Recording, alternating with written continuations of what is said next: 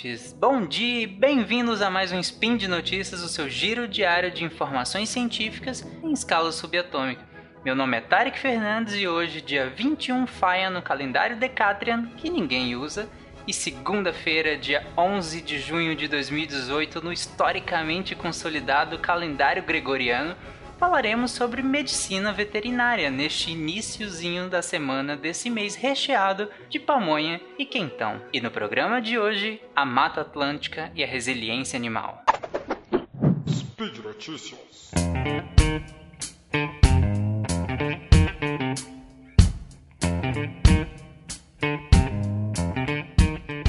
Imagine um banco de dados feito por 400 profissionais do Brasil e de outros países que usaram informações de coleções biológicas de museus, artigos científicos, coletas de campo, bases online, dissertações de mestrado, teses de doutorado, relatórios diversos de campo, é, anotações em panfleto de chopada, tudo. Baseado neste pequeno banco de dados, um dos estudos feitos foi sobre a escassez de animais de grande porte e a dominância de animais de pequeno porte porém sem grandes extinções na Mata Atlântica. Ou seja, a, seria sobre a resiliência de espécies de mamíferos de grande e pequeno porte e aves frente à fragmentação da Mata Atlântica.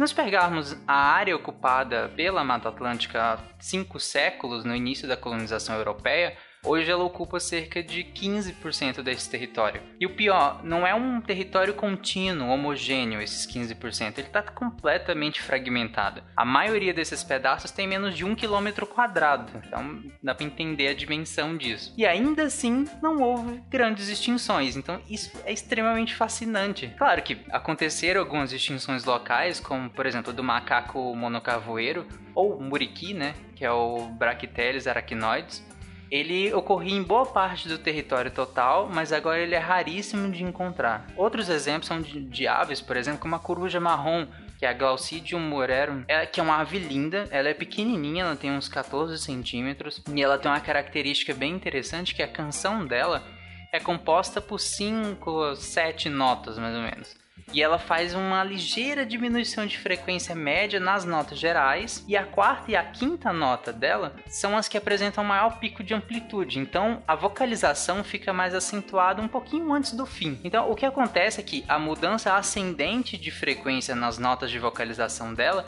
e a diminuição da frequência média ao longo da canção inteira caracteriza as espécies do gênero Glaucidium no, nos neotrópicos. Então ela tem um padrão de canto muito específico e muito legal que caracteriza é, o gênero dela. E ela é tão fascinante, mas não é vista há mais de 20 anos, então provavelmente ela desapareceu. Nós temos exemplos de anfíbios também. A única espécie considerada extinta é a Phrynomedusa fimbriata, que foi vista apenas no alto da Serra de Paranapiacaba em 1896. Ela foi descrita alguns anos depois, mas nunca mais foi vista também. E esse padrão de redução de espécies também acontece em certa medida com a vegetação. Por exemplo, com a redução de mamíferos e aves de grande porte, como a onça pintada, o porco do mato, a arpia, tucanos, gaviões, algumas espécies de árvores de grande porte tendem a ficar mais escassas também, porque elas dependem desses grandes animais para que ocorra a dispersão das suas sementes, principalmente em áreas com baixa competição da mesma espécie. Ou seja, elas precisam que essas sementes sejam jogadas, sejam dispersadas e numa região um pouco mais distante de onde elas estão. Logo, se a gente tem menos dispersores, a possibilidade de germinação dessas sementes vai, vai ser maior numa área, de, numa área de alta competição interespecífica, ou seja, com muitas é, espécimes da mesma espécie, o que prejudica o crescimento dela. Então, como curiosidade também, um, dos trabalhos feito em cima desse banco de dados mostrou que a, a espécie com maior número de dispersores foi a Copororoca, que é a Myrcine coriácea. Ela tem uns frutinhos pretos, ela forma tipo um cachinho de uva. Ela consegue atrair 83 espécies de animais, espécies diferentes de animais como, como dispersores, né? Então ela tem uma grande ajuda. E o bichinho frugívoro com a maior, com a melhor dieta, a mais diversificada, foi o sabiá laranjeira, que é o Turdus rufiventris, que chega a se alimentar dos frutos de 101 espécies diferentes de, de plantas. Então parece eu de madrugada em casa com fome, como qualquer coisa. E ele é muito bonitinho, o sabiá laranjeira, porque ele tem uma barriguinha laranja, ele é muito fofo. Então, é, e essas relações que eu citei, elas não ficam só no campo das curiosidades, mas é extremamente fundamental para entender a ligação né, da fauna e da flora, o impacto da degradação e, e até para estratégias de, de restauração florestal. Então, quando a gente consegue entender esse ecossistema inteiro, a gente consegue não só mitigar os impactos dessa degradação, como pensar em estratégias de restauração. À medida que a gente tem de restaurar, a gente vai pensar a gente tem que entender como que funciona essa dispersão, como que funciona a germinação de sementes perto ou longe, como que tais animais se alimentam de tais plantas, todo esse ecossistema. E mais para mais trás eu citei eh, as onças, né? Como um dos mamíferos de grande porte que está sendo extremamente impactado. O biólogo Fernando Lima, que é pesquisador da, da Unesp e do Instituto de Pesquisas Ecológicas, que é o IP, tem uma sigla ótima, adoro, é, e colegas de outras instituições do Brasil e da Argentina, eles encontraram um grupo de pelo menos 50 onças pintadas apenas em matas da Serra do Mar no Alto Paraná, em Paranapanema e em Misiones na Argentina. Então, no total, não chega a 300 indivíduos. E aí, o pior, como falei em cima, muito isolados. Eles estão isolados entre si, o que prejudica a continuidade da espécie. Inclusive, as onças pintadas elas deixaram de ser os predadores de topo de cadeia, por conta justamente do baixo número de indivíduos, já que eles estão completamente fragmentados. Então, outros animais de, de porte médio que ac acabaram ganhando mais espaço na, nesse vácuo né, de poder, entre aspas como a onça parda e a jaguatirica. Aí você pode pensar, ah, mas, ah, mas é meio que a natureza, né?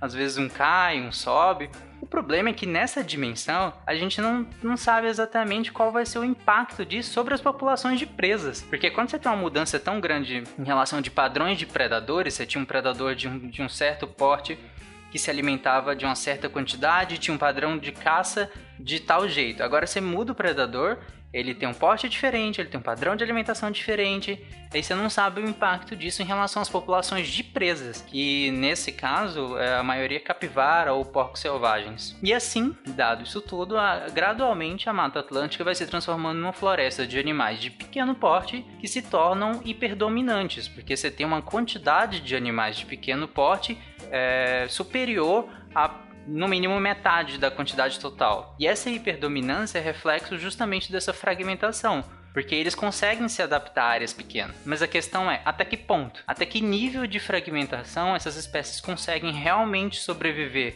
nesses locais. E mesmo com essa fragmentação toda, como os animais têm conseguido sobreviver em espaços menores, com clima, luminosidade e outros fatores completamente diferentes dos habituais? É, real, é muito interessante isso, porque é, esses animais têm o um habitat deles. E aí, com a fragmentação, eles precisam mudar isso. E como eu falei, com climas às vezes é, ligeiramente diferentes, padrões de luminosidade diferentes, e isso tem um impacto gigantesco sobre o relógio biológico desses animais, sobre a saúde deles de modo geral. É realmente interessante como que eles conseguem sobreviver, o que é o que a gente chama de plasticidade fenotípica e comportamental.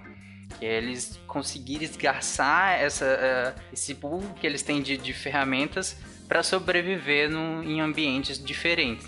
Por exemplo, a onça parda. Ela consegue viver em florestas, mas também consegue viver em plantações de eucalipto ou mesmo em canaviais e se alimentar tipo, de todo tipo de animal, seja ratinhos a bois. Então é um, é um animal que tem uma amplitude de, de vivência bem grande. Por outro lado, a gente tem a onça pintada, que ela, embora ela hoje ela consiga viver tanto em matas fechadas quanto em matas mais abertas, né, seja o cerrado ou a caatinga, ela precisa de grandes espaços e de animais de grande porte para poder se alimentar. Então ela precisa de uma área, cada espécime desse, ela precisa de uma área grande de caça, área grande de trânsito também. Então não dá para uma espécie dessa sobreviver numa fragmentação tão grande. Por isso que nós estamos vendo grupos cada vez menores de, onça, de onças pintadas e por conta da fragmentação.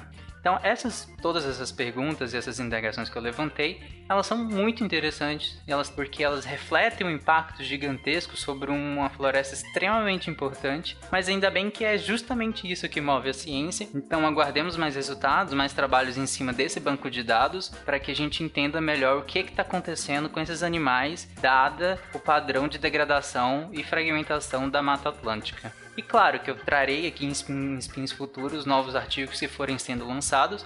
Inclusive, a maioria desses artigos está sendo publicada na Ecology, mas a Unesp ela criou um site com lista de espécies e suas ocorrências e muito mais dados baseado nesse banco de dados. Eu vou deixar aqui no post para quem se interessar e quiser saber mais sobre isso. Mas é isso. Se tiverem alguma dúvida sobre esse banco de dados, sobre qualquer coisa, comentem aí no post. E por hoje é só.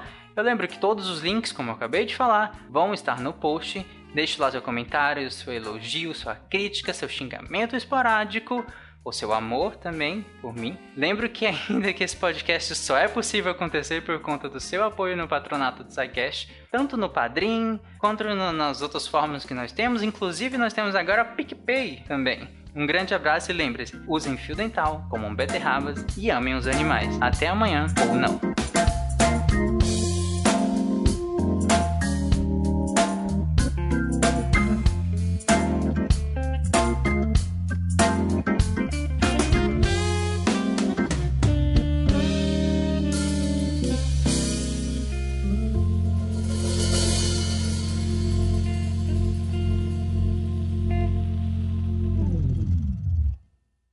Você já respondeu? Então pode ignorar. Se não, censo 2018 do TRCast, link no post. Edição por Felipe Reis.